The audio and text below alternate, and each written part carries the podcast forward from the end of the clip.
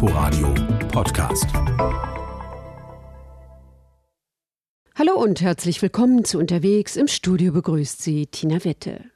Lange Zeit stand Mailand bei Städtetouristen nicht weit oben auf der Liste der beliebtesten Ziele in Italien. Im Gegensatz zu Rom oder Florenz etwa galt die Wirtschaftsmetropole im Norden als kühl und spröde. Lohnenswert allenfalls für Geschäftsreisende und Shoppingtouristen. Dabei hatte Mailand schon immer auch für Kulturinteressierte einiges zu bieten, zum Beispiel den Dom oder die Scala.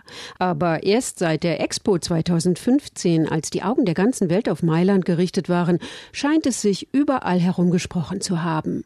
Die Zahl der Besucher jedenfalls ist seither rasant gestiegen und es gibt neben Marmor, Mode und Musik noch viel mehr zu entdecken.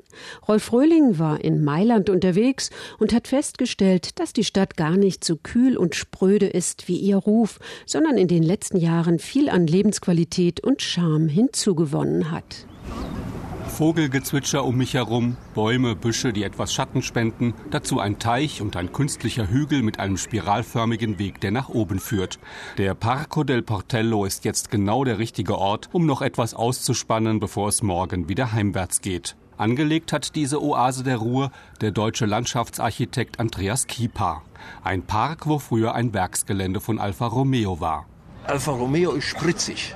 Summ, summ, summ. Also, da geht immer was ab. Und wer heute in die Stadt hineinkommt, sieht diese Doppel-DNA, dieser Berg, der hochgeht. Alles ist in Bewegung, alles ist im Fluss in dem Park. Überall ist Spannung. Und weil er halt von Straßen enorm auf drei, vier Ebenen umgeben ist, ist es natürlich eine lärmige Gegend. Und wenn man im Park ist, verschwindet der gesamte Lärm. Kaum zwei Stunden zuvor saß mir Andreas Kieper gegenüber im neuen Bankenviertel von Mailand nördlich der Altstadt. Der höchste Wolkenkratzer Italiens steht hier, der Unicredit Tower, 231 Meter hoch. Zwischen den Palästen der Finanzwelt aus Stahl, Beton und Glas sind aber auch Plätze zum Bummeln, Geschäfte, Restaurants und Grünflächen, sogenannte grüne Strahlen. Auch dafür zeichnet der Mann aus dem Ruhrpott mitverantwortlich. Vor mehr als 30 Jahren kam er hierher und entwickelte einen Masterplan, um Mailand grüner und damit lebenswerter zu machen. Jetzt kann er mit Stolz auf seine Erfolge blicken. Viele grüne Strahlen, einen großen Park in der Mitte und vor allen Dingen ein neuer Stadtteil, der zwischen alt und neu in der Perspektive grün zeigt. Das ist, glaube ich, das Entscheidende. Wir brauchen diese urbane Sicherheit und wir brauchen die grüne Bescheidenheit, die dahinter ist, in der wir uns dann auch mal zurückziehen können. Sogar bis zur Piazza del Duomo in der dicht bebauten Altstadt ist die grüne Idee vorgedrungen. Dort wurde ein Beet mit Palmen und Bananenstauden angelegt. Ansonsten aber ist die große Piazza vor dem Mailänder Dom eine Steinwüste. Auch sie war früher dicht bebaut, bevor man im 19. Jahrhundert ganze Häuserzeilen abgerissen hat, um eine große Freifläche zu schaffen. Zwei Fußballfelder hätten hier jetzt locker Platz. Für die meisten Touristen ist die Piazza del Duomo erster Anlaufpunkt überhaupt in Mailand.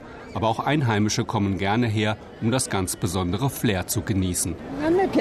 Mir gefällt dieser Platz. Er ist doch irgendwie faszinierend. Der Dom ist ein Meisterwerk, auf das Italien stolz sein muss. Mit dieser wunderschönen Galerie, mit dem Dom, der ganzen Kunst hier, das ist ein wichtiger Bezugspunkt für Mailand. Ich finde den Platz schön. Er ist weiträumig, frei, voller schöner Dinge. Wenn man will, kann man in eine dieser reizenden Bars gehen oder in eine Ausstellung auf der anderen Seite vom Dom. Am Reiterstandbild von König Viktor Emanuel II. treffe ich Eckart Blum. Er ist ebenfalls Journalist, mit einer Mailänderin verheiratet und lebt seit rund 20 Jahren hier. In seiner zweiten Heimat kennt er sich bestens aus und erklärt mir nochmal ausführlich, was es alles zu sehen gibt rund um den Domplatz.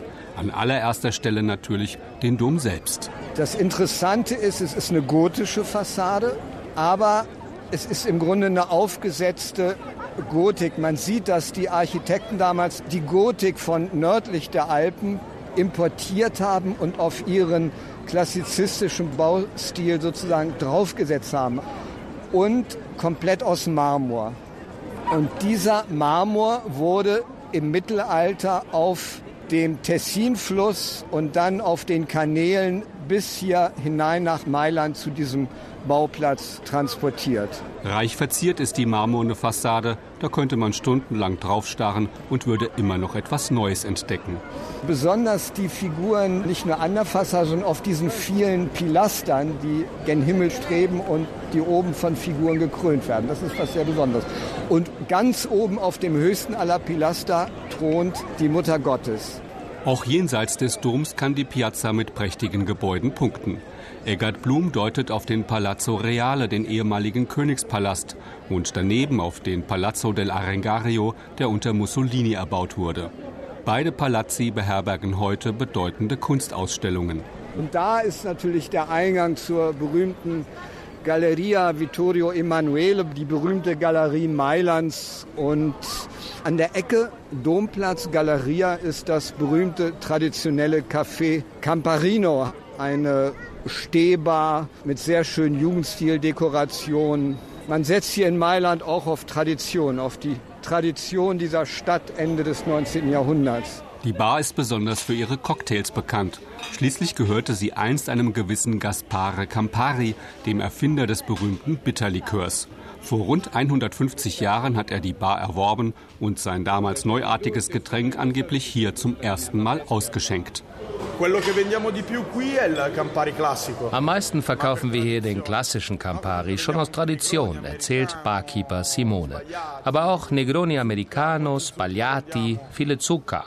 Dann haben wir auch neue Cocktails kreiert, wie den Gran Negroni, der mit Grand Marnier gemacht wird.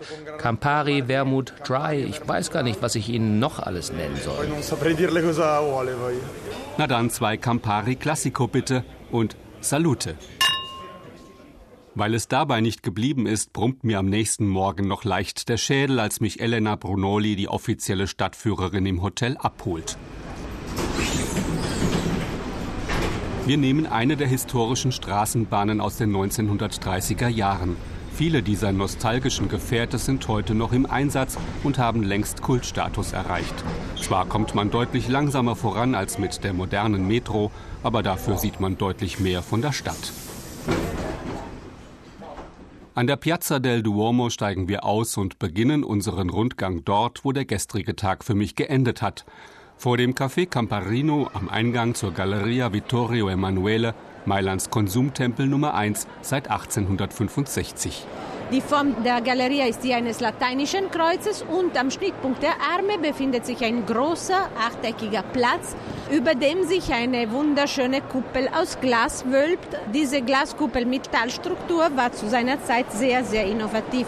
Die Galerie wird auch Salotto di Milano, Mailands gute Stube genannt. Hier gibt es seit jeher Bars und Restaurants, Buchhandlungen, aber vor allem eben auch edle Boutiquen der berühmten italienischen Modemacher. Am Oktagon werden wir Prada sehen, Versace und äh, andere wichtige Firmen. Da die Galerie selbst ein Schaufenster ist, muss man einfach dabei sein und so sind alle dabei. Aber das Prada-Geschäft ist das erste Prada-Geschäft überhaupt. 1913 eröffnet, als Prada nur Lederwaren herstellte. Aber für Lederwaren war Prada damals Hoflieferant, also schon wichtig. Seit den 1970er Jahren etwa ist Mailand eine Modestadt von Weltrang. Giorgio Armani beispielsweise schaffte in dieser Zeit seinen internationalen Durchbruch. Auch er betreibt natürlich einen Laden in der Galleria. Die Preise hier sind allerdings generell sehr hoch. Modefans mit eher schmalem Geldbeutel empfiehlt Elena Brunoli deshalb es gibt viele Mode-Outlets, wo man auch berühmte Marken findet, aber die befinden sich außerhalb der Stadt. Sonst gibt es einige wichtige Einkaufsstraßen, wie zum Beispiel Corso Buenos Aires, auch am Corso Vittorio Emanuele direkt hinter dem Dom und an der Via Torino befinden sich nicht allzu teure Geschäfte. In der Galerie aber nicht. An deren nördlichem Ende stoßen wir auf die Piazza della Scala. Hier steht das vielleicht berühmteste Opernhaus der Welt. Von außen wirkt es eher schlicht und klein, innen aber entfaltet es seine ganze klassizistische Pracht. Davon können wir uns bei einem Blick in den großen Theatersaal überzeugen. Die Scala hat insgesamt, wenn man Parterre, Logen und Galerien zusammenzählt, etwa 2030 Sitzplätze. Die Scala-Saison fängt in jedem Jahr am 7. Dezember an. Das ist der Tag des heiligen Ambrosius, unseres Stadtpatrons. Und der Eröffnungstag der Scala-Saison ist immer noch ein wichtiger Tag für Mailands Kulturleben. Die Mailänder Scala wurde 1778 eingeweiht und ist mit den Namen der wichtigsten italienischen Komponisten verbunden, allen voran Giuseppe Verdi.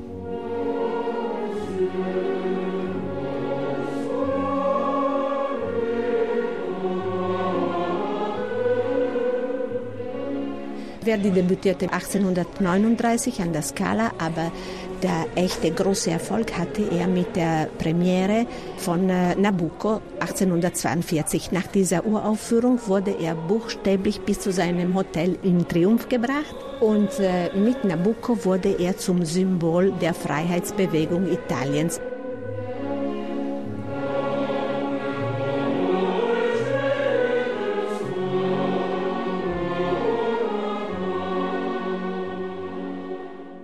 Nicht nur Komponisten, auch weltberühmte Ballerinen, Sänger und Sängerinnen haben zum Weltruf der Scala beigetragen. Maria Callas zum Beispiel, die hier schon in den 1950er Jahren große Erfolge feierte.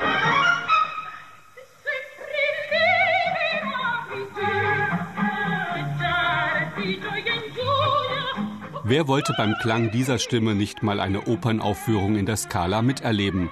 Aber leider sind Tickets schnell vergriffen und billig sind sie schon gar nicht.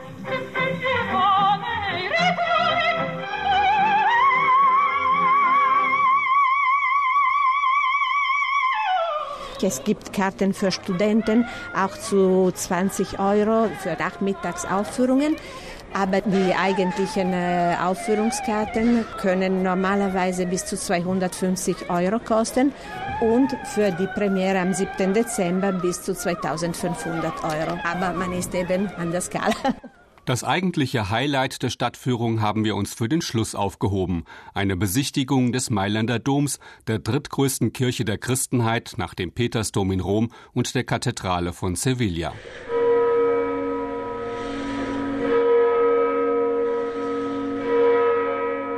Vor dem Eingang aber heißt es erst einmal Schlange stehen und die Sicherheitskontrollen passieren. Dann stehen wir in diesem riesigen Kirchenbau, der aus einem Hauptschiff und vier Nebenschiffen besteht. Alles, wie schon erwähnt, aus weißem Marmor. Man hat aus Marmor gebaut, weil eben der Herzog Gian Galeazzo Visconti, der damals regierte, ein sehr ehrgeiziger Politiker war und also ganz Europa ein Zeichen seiner politischen Ambition geben wollte. Deswegen hat er auf Modelle aus der sogenannten internationalen Gotik geschaut.